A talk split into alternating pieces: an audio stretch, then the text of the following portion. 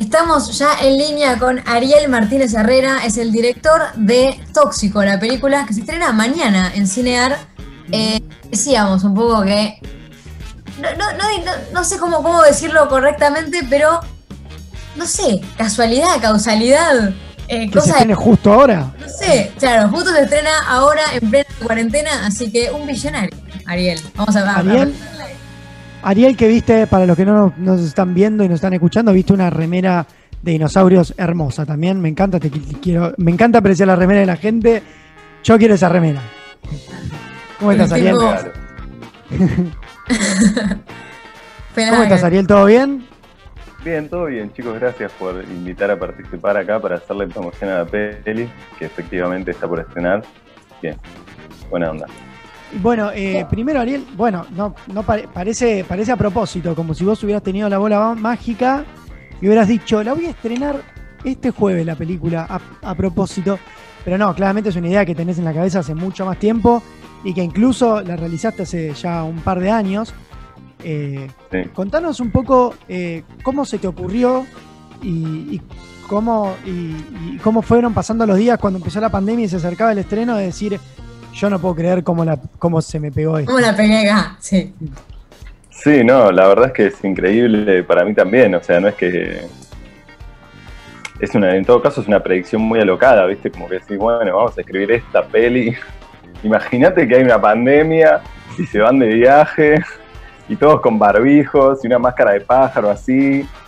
Y de golpe, nada, mis amigos me, empezaron a mandar fotos de los diarios, tipo, che, está pasando algo rarísimo con tu película al mismo tiempo que nosotros eh, empezábamos los trámites para estrenarla. La película tenía estreno comercial para el 4 de junio en salas. Eh, así que sí, es una loca. Lo que pasó es eso. Yo, bueno, agarré la bola de cristal. Eh, dije, bueno, pandemia 2020. Y nada, y arranqué con el proyecto. Y bueno, y aquí estamos. Decime a qué número le juega la lotería, porque si lo decís te creo. O sea, Estoy diciendo. predijo hace tres años. Es la segunda vez que me preguntan y 17 es el número que estoy diciendo. Si llega a salir, vamos a hablar de esto. No sé si, no sé si están abiertas las, loterías, la verdad desconozco. Sí, allá salió un decreto. Allá salió ah, un decreto en el boletín oficial de que las van a, las van a probar. Así que... Mañana salgo y le juego el 17. Olvídate todos.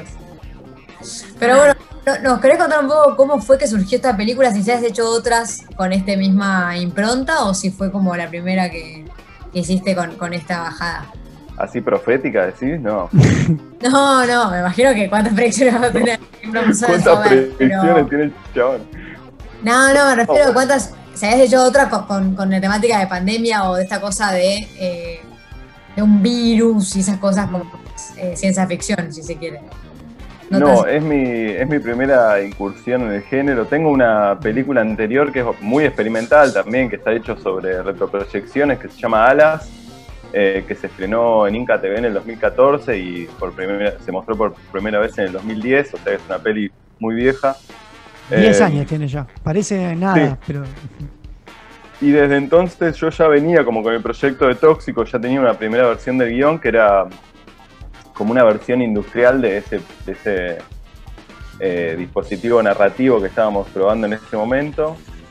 Eh, tengo una serie web de animación que se llama Aventura de Corazón Roto, una de marionetas. Así que nada, me gusta probar cosas, la verdad, no, no es que. Armé, un, armé una, como un Frankenstein de géneros también, no es, no es puramente fantástico. Eh, Bastante real, al final. No, amigo, yo vi, por lo que pude ver de, los avances y de las notas que, fuiste dando y lo que se puede ir viendo de la película, eh, lo que decías, los barbijos, como corregime, pero por lo que yo entendí de los avances, eh, es eh, una pandemia en la que la gente no se contagia por estar despierta o no puede, no puede dormir. ¿Cómo era eso? Es una pandemia de insomnio, sí. El síntoma principal de la enfermedad que armamos en la ficción es que es ese, es el insomnio. La gente cuando se contagia empieza a dejar de dormir. Entonces ahí se arma como una cosa rara con eso. Gente que finge que duerme, gente que se... Sí, hay como mucho, mucho barbijo con ojos. Barbijo de los ojos. Ahí está la movida esa de los ojos. Em, bueno, eso empieza a funcionar. Es, es de ficción. Funciona como una metáfora. Pero bueno, nos, nos pasa a todos en cuarentena también que no podemos dormir y que estamos despiertos todo el día. Eh, y lo más de uno la, va a ver con insomnio. Así que va a tener como esa. Muchos clics a las 3 de la mañana, ¿no? Como tóxico, a ver qué onda esto. 4 AM, sándwich de milanesa frío así. Sí, esa va a ser una escena que se va a repetir, me parece.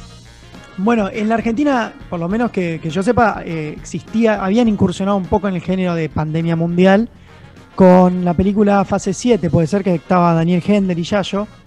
Eh, sí, Jamín Stewart.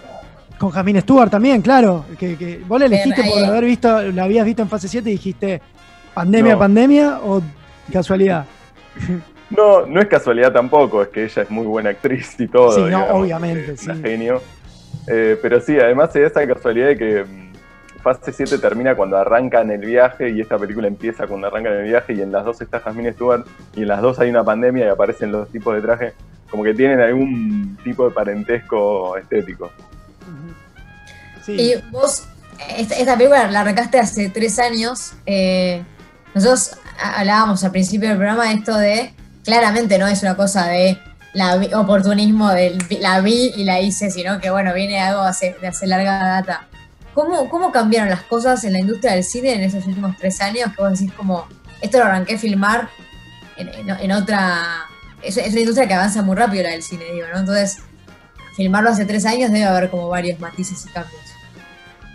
Sí, a la vez el... Primero que sí, pero además que hacer cine nacional y sobre todo cine nacional independiente, hay que decir, es un proceso que suele tardar años. La gente, o sea, somos, realmente a veces son procesos muy artesanales en general. Em, digamos, si bien es un formato industrial, lo que significa independiente es atendido por sus propios dueños, más o menos. Eh, o sea, es un cine que de verdad tiene estándar industrial, por suerte, pero que lo hacemos personas que empujamos proyectos durante mucho tiempo. Eso significa cine independiente. Donde la pasión lleva a un lugar muy importante también. Sí, sí, la verdad es que sí, digamos, pero, pero así como en todo, digamos, en todo, hay apasionados de la radio, por ejemplo. Eh, todos ponemos pasión en lo que hacemos, por suerte. Y me parece que sobre todo en los que estamos en la cultura tenemos que como la obligación de responder creativamente, así que hay algo de adaptarse a las circunstancias que, que está como en nuestro ADN Em, pero sí, a la vez obviamente cambió mucho todo y fue un proceso que no, o sea, no, no se podría haber predicho que esta iba a ser el contexto en el que la película se estrena digital.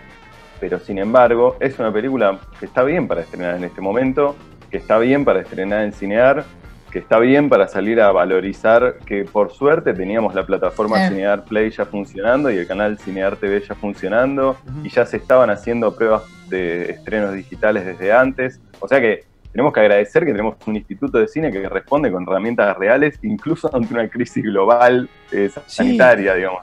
viene una crisis eh. que parte del mundo al medio y el Inca dice, bueno, dale, estrenos de emergencia, y está bien, es un quilombo y plantea un desafío grande cara a cómo producimos cine en el futuro. Eh, eh, pero también de todas maneras adelanta un debate que es el de las plataformas que ya estaba planteado y que, como te digo, no resulta un mal momento. El programa pasado hablamos eh, de, cómo podemos contribuir nosotros como, como una audiencia a ayudar a potenciar las películas locales ¿no? de cine independiente. En este caso, la película se estrena mañana y nosotros como audiencia, ¿cómo podemos darle ese, ese visto bueno y ese empuje para que la película le, vaya bien? Mira, es como todo. Lo que, los que hacemos cine independiente en Argentina somos una especie de comunidad em, que está por todos lados y que no, nos podés identificar porque estamos remando en dulce de leche para llevar adelante un proyecto audiovisual. Eh, así que en realidad lo que pueden hacer es eh, ayudar a promocionar. Nosotros, como te digo, tenemos que aprovechar para valorizar Cinear Play, porque es una oportunidad única para que, o sea, en este momento en el que la audiencia de nuestro cine está en su casa y necesita que el cine le llegue, Cinear Play vale oro, es una oportunidad de oro para valorizar Cinear Play. Em, porque es eso, es producir cine y producir también espectadores de cine. Las dos cosas son parte del mismo desafío. Para nosotros y para cualquiera que haga cultura, digamos, el que hace teatro independiente es lo mismo y tal. Eh, el cine tiene como este esta cosa de que es una industria cultural, entonces tiene un proceso que es más eh, industrioso, se podría decir, ¿no? Técnicamente. Eh, entonces por ahí decís, bueno, no es lo mismo juntar plata para hacer una obra de teatro que para hacer una película. pero más allá de eso, más allá de un tema de escala o volumen, es el, básicamente el mismo proceso, poner la cabeza en algo y llevarlo adelante duramente. Así que es importante que el público argentino conozca su cine argentino. Hay pocos países con 200 años que tienen 70 años de historia cinematográfica y eso lo digo de verdad. No hay en, Latinoamérica hay países que, yo, estaba en Guatemala en el 2015 cuando crearon el Instituto de Cine allá. Claro, estamos dos películas filmó Guatemala en el 2015. Estamos muchísimo más avanzados que otros países. Sí, no sé si avanzados, pero es una tradición cultural. Me parece que está bueno eh, valorizar, decir, che, tenemos clásicos del cine que son de acá. Y buenos clásicos. Por eso te quería preguntar, eh, la semana pasada hablamos un poco con, eh, con Nicanor Loretti de la industria del cine y cómo la pandemia estaba afectando a la industria del cine. Hablamos mucho de cinear. mañana, primero la plataforma funciona fenomenal, me funciona mejor que otros servicios de streaming incluso. Y te quería consultar, mañana entonces vas a ir como jueves de estreno, va a estar al alcance de todos, va a haber que pagar alguna, algún monto mínimo para poder acceder. No, el estreno de los jueves es gratis. Perfecto. Es una modalidad gratuita de, que tiene que ver con las medidas, social de, medidas sociales de distanciamiento, que es, una resolución que se llama estrenos de emergencia, creo, o estrenos en contexto de emergencia, eh, que tiene que ver con que estrenar la película es parte de hacerla el estreno en salas es parte de tu compromiso ante el instituto cuando haces una película. La terminás cuando la mostrás.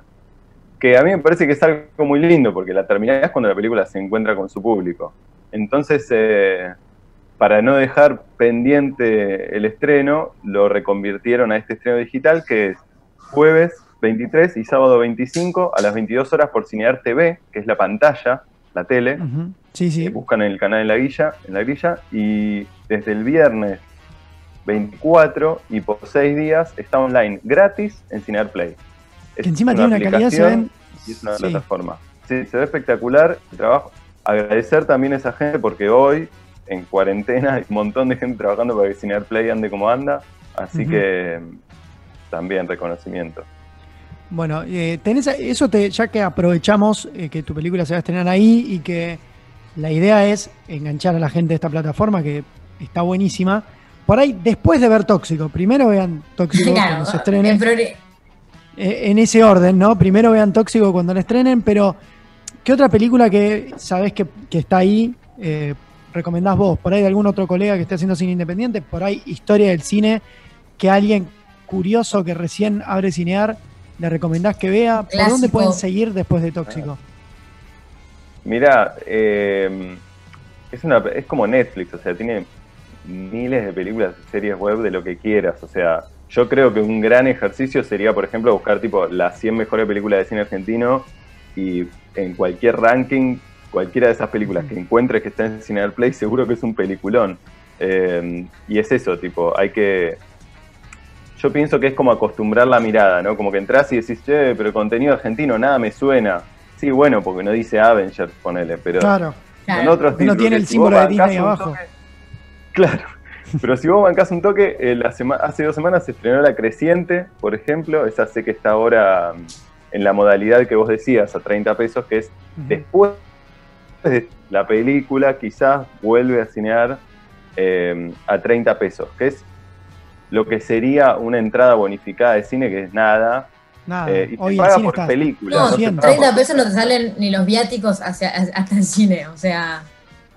Claro, y no tenés que, y no es y no es menester, o sea, vos podés hacerte un usuario y ver cine gratis todo lo que quieras sin nunca pagar ningunos 30 pesos. Eh, sé que está también la de Fer Salem, eh, La muerte no existe y el amor tampoco, creo que se llama así. Em, hay muchísimos cine en cinear, me gustaría saber de Está fase 7, por ejemplo. La muerte no existe y el amor tampoco, así está bien. Una de las películas más buscadas, fase 7, de hecho, desde que pensó la pandemia. Sí, todos eh, decían, empezó como una película de culto, y, o, no de culto, pero viste como decís vos, de cine independiente que de repente se hizo masivo porque todo el mundo dijo, che, hay una película argentina que trata de lo que estamos hablando ahora. Eh, y eso te quería preguntar, volviendo a la producción de, de Tóxico. Obviamente uno ahora la ve y las imágenes le resuenan mucho a la pandemia, pero vos en el momento que le estabas produciendo no tenías ni idea de cómo iba a ser una pandemia o tenías idea de haber visto otras películas. ¿Hablaste con algún experto como para decir, che, si llega a haber una pandemia, lo más probable es que la gente se encierre en su casa, no pueda salir, use barbijo? ¿Te, ¿Hablaste con alguien? ¿Te asesoraste de algún lado? Fue todo bola de cristal. Bola de cristal, bola de cristal, bola de cristal y bueno, hasta que... Hasta que no, sí, salió. hay un... El, el tipo, para mí, posta, posta tiene una conexión más allá con algo. el rumor. Claro. Claro. Para mí, ali- alimentemos el mito. Desde los medios. Que tenía una bola de cristal, inventó una película que predijo. Olvídate. Después de acá hacemos un video de YouTube de teorías conspirativas y te metemos a vos con Trump y vos tenés algún familiar que seguro título- tiene que ver con Trump y... Reptiliano. OMS. Claro.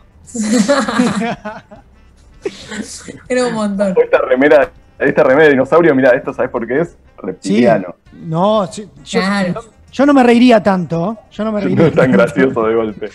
Eh, no. Sí, tenemos un biólogo en el equipo que revisó el guion, eh, Emiliano Berreberri, que mm, a la hora de reescribir para producción en 2016 eh, entró como a. Básicamente investigación, digamos. Yo soy un tipo que lee bastante. O sea, yo he leído libros de biología, de evolución, de física, porque me interesa. Porque que realmente está muy bien escrito, no es que yo leo eh, en idioma científico, yo soy un cascote como cualquiera, pero hay libros escritos por científicos que están brillantemente escritos y que son como Claro. novelitas que te cuentan el sentido de la vida, ¿me entendés? Eh, son espectaculares y bueno, por- más que nada me llega todo por este amigo mío que es biólogo, que mm, me baja ese tipo de data, que ya me había ayudado en Corazón Roto, que es la serie de animación, que ocurre adentro, es una serie web de animación que ocurre dentro de un cuerpo humano. Entonces él ya me había corregido esos guiones, ya habíamos colaborado, eh, estudió dramaturgia y nos, nos quedaba muy bien colaborar. Eh, y él me, básicamente me mostró información, digamos, la información está ahí. Ah, Digamos, probablemente ahí estaba eh, cuidándose de una pandemia o, o previniéndose de una pandemia porque era una idea medio lejana. Eh, pero bueno, ya teníamos el antecedente del 2008 y, y con una buena investigación encontrás un montón de científicos que te dicen, sí, esto puede pasar. O sea, no es, no es que todos te decían, pandemia, qué locura. Eh, los científicos, sobre todo los biólogos, te decían, "Y sí, puede pasar, sí. Y por ahí te decían, lo más probable es que pase ahora. De hecho, ¿Viste? Y Bush lo y venían diciendo Obama hace 10 lo- años hasta que pasó. Bush, Bush y Obama lo anticiparon. Sí, O sea, lo dijeron. va a haber un día una pandemia y nosotros te- tenemos que estar listos con un sistema de salud mundial. Algo habían anticipado en dos discursos. Sé que es como que esa Sí, cosa de que. hecho, Eh, No, y hablando de conspiranoia, apareció un video ahora de, que, de una reunión del 2015 donde ya avisan que están estudiando un virus con un murciélago, una cosa muy, muy tenebrosa, que sí como Claro. que aparece Bill Gates por ahí también, medio reptiliano todo. No, Eh, ¿qué sí. te iba a decir? Ah, Ay, algo escuché, algo escuché. Me intriga mucho cómo es el proceso creativo de la película. Esto de cómo fue que tuviste el primer contacto con la idea hasta que te enamoraste de la idea y decidiste hacerla, hacerla cine. Yo, eh, en realidad, a mí me gusta mucho el cine, entonces, medio que mis ideas, me gusta la historieta, me gusta el dibujo, eh, pero sobre todo me gusta el cine y hay algo del ejercicio medio de formación profesional, que es que siempre estás como tratando de formatear, viste, como decir, bueno, ¿cómo convierto esto en una película? Y yo tenía, lo que tenía en primer plan, eh, en término, era una serie de diálogos, eran escenas de diálogos de una pareja que estaba encerrada en un living tratando de resolver sus problemas. Era como, bueno, no hasta que no resolvemos esto no vamos de acá. Esa era la premisa. Y afuera había como una cosa medio abstracta tipo ángel exterminador. Eh, como que no salían, pero era una amenaza que no que tampoco se definía qué era. Con los Claro, años, claro, eso se fue convirtiendo en, bueno, no salen, pero toda la casa viaja y no salen porque hay una epidemia y la epidemia fue tomando una especie de, como de papel de contrapunto. Como es, es- un contexto, pero también es medio un personaje porque pareciera como que reacciona a los, a los tiempos y los estados de los personajes. Pero siempre estuvo esta cosa como de mundo interior versus mundo exterior, viste que ellos atraviesan como su propia como que en los vínculos también hay un mundo íntimo, ¿no? Entonces es un medio mundo íntimo versus mundo externo. Eh, y también me interesaba esta idea de cruzar géneros, como agarrar un género que es eh, como de película del fin del mundo, eh, pero sacarle la parte de los héroes, sacársele la parte de salvar el mundo, tipo no hay ningún mundo que salvar o el mundo que hay que salvar es otra cosa y los personajes no son héroes, no saben lo que tienen que hacer, nadie les dice, nadie les indica, les da ninguna pista, digamos. Eh, no es tipo, encontramos la cura, nadie encuentra la cura, nada. Tipo, eh, tipo Brad Pitt en Guerra Mundial Z, que era el héroe en todos lados. Claro, esas películas que además me pasa algo particular, que lo vengo pensando a raíz de las entrevistas también, que es que nosotros le decimos cine de Hollywood al cine que Hollywood exporta. Claro. No es el cine de Hollywood. No es el creado por Hollywood, claro, es, como una cosa más de... No es el cine de Hollywood. Es el cine que Hollywood, exporta. Nosotros no vemos las mierdas que hace Hollywood.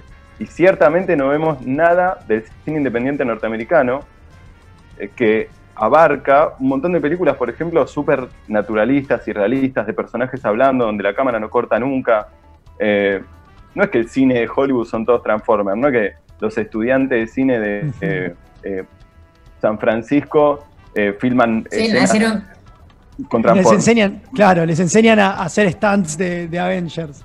Claro, no nacieron una varita simplemente te muestran solamente las que tienen una inversión de fondo. Es el cine que Hollywood exporta y hay una cierta eh, parte de nuestro cine, el cine de género, que se llama ahora, que un poco se mimetizó con el cine que Hollywood exporta, como que mira mucho a ese cine.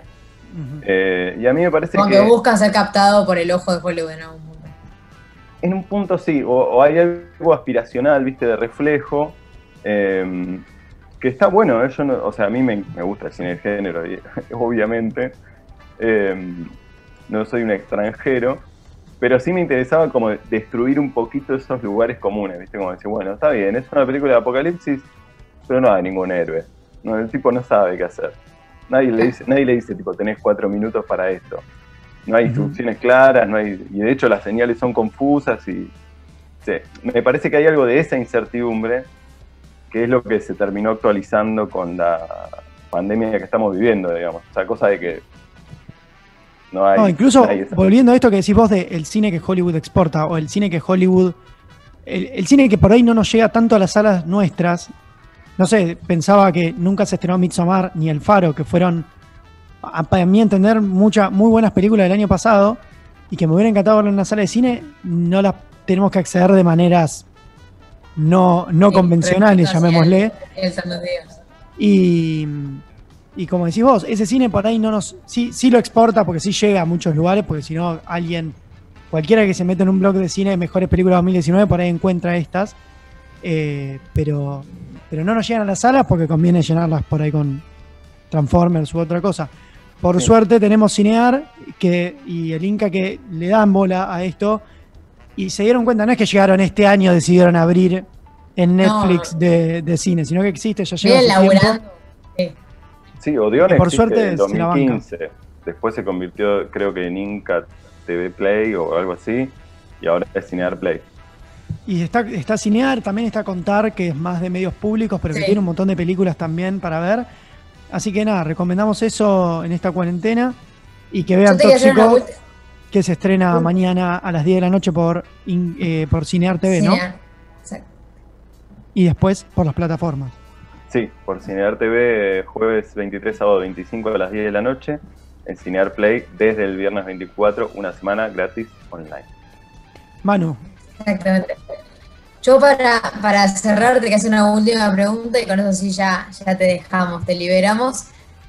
Eh, recién hablábamos un poco del ojo de Hollywood, de, las películas a las que Hollywood les da el visto bueno y entonces, nada, eh, se elevan o tiene esa cosa del medio de trampolín. Para vos, ¿qué tiene que tener una película para ser exitosa?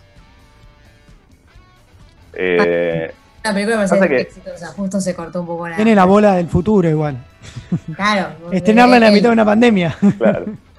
No, con la bola de cristal te alcanza, la verdad.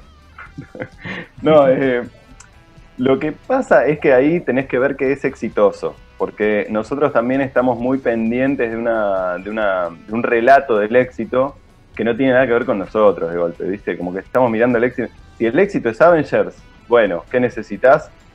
Mucha plata. Mucha plata, claro. Claro, o sea, ¿cuántos directores? A Nicanor Loretti, vos lo mencionaste recién. Sí.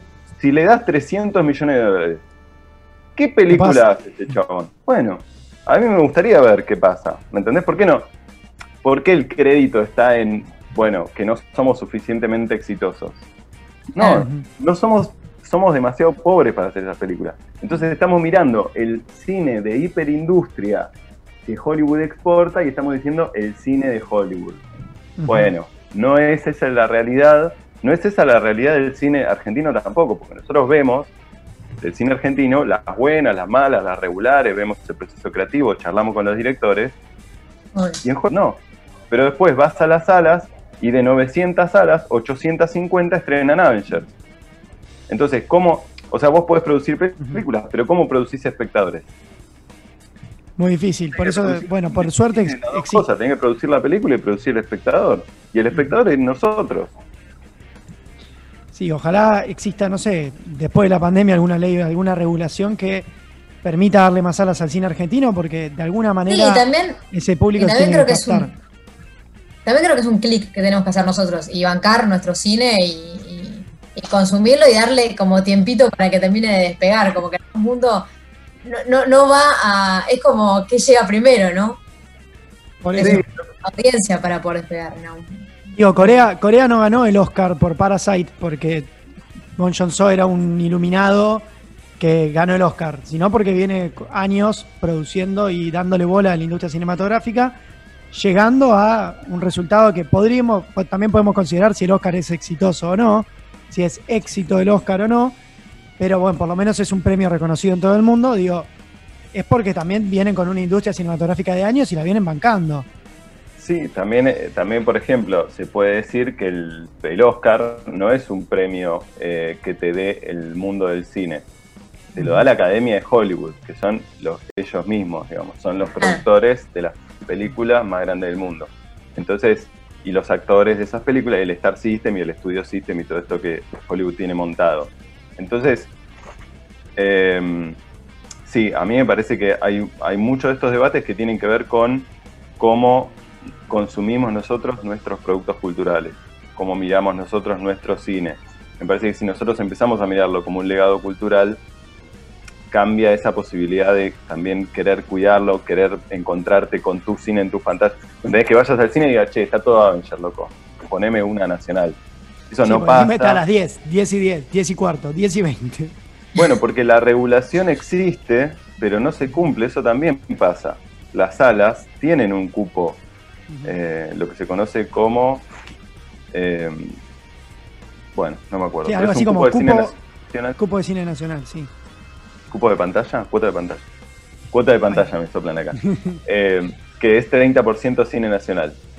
No se cumple ni por casualidad y no, hay manera de regularlo porque ah, ¿qué tendrías que tener? O sea, se, han intentado cosas, no es que esto es un clic que tenemos que hacer nosotros o que, las, o que el cine tiene que organizarse. El cine está organizado, todo lo que hacemos cine independiente, de alguna manera estamos representados organizados en organizaciones reales que aportan al cine nacional y que tienen que ver con los comités, que, están todo el tiempo hablando con el Inca, que está dando estos debates desde hace un montón de tiempo, por eso te digo, tipo, Cinear Play ya existía, ya se estaban estrenando películas así. Lo que pasa es que eh, eh, estaba todo tapado, ahora de golpe estamos hablando de esto. Eh, pero me parece que hay una organización que existe y unas intenciones que existen y una producción cinematográfica que existe, que solamente hay que hablar de cómo producimos espectadores para este cine digamos, que somos nosotros, que nosotros querramos ver y miremos cine nacional. Em, y me parece que tiene que ver con eso, con el entender que no es ver solamente, no es éxito solamente las películas que exportamos, es éxito tener una cinematografía nacional. Obvio, perfecto. Con ese mensaje me parece que, está bueno para, Clarísimo. para cerrar y que queda como un concepto bastante claro. Así que mil gracias por haber estado con nosotros y te deseamos lo mejor en el estreno entonces. Bola de Cristal dice que va a ir todo bien. Bola de Cristal. Muchísimas gracias por la, por la nota, Ariel. gracias a ustedes, chicos. Hasta luego. Bueno, eso fue Ariel Martínez Herrera, director de Tóxico, película que se estrena el día de mañana en Cinear TV.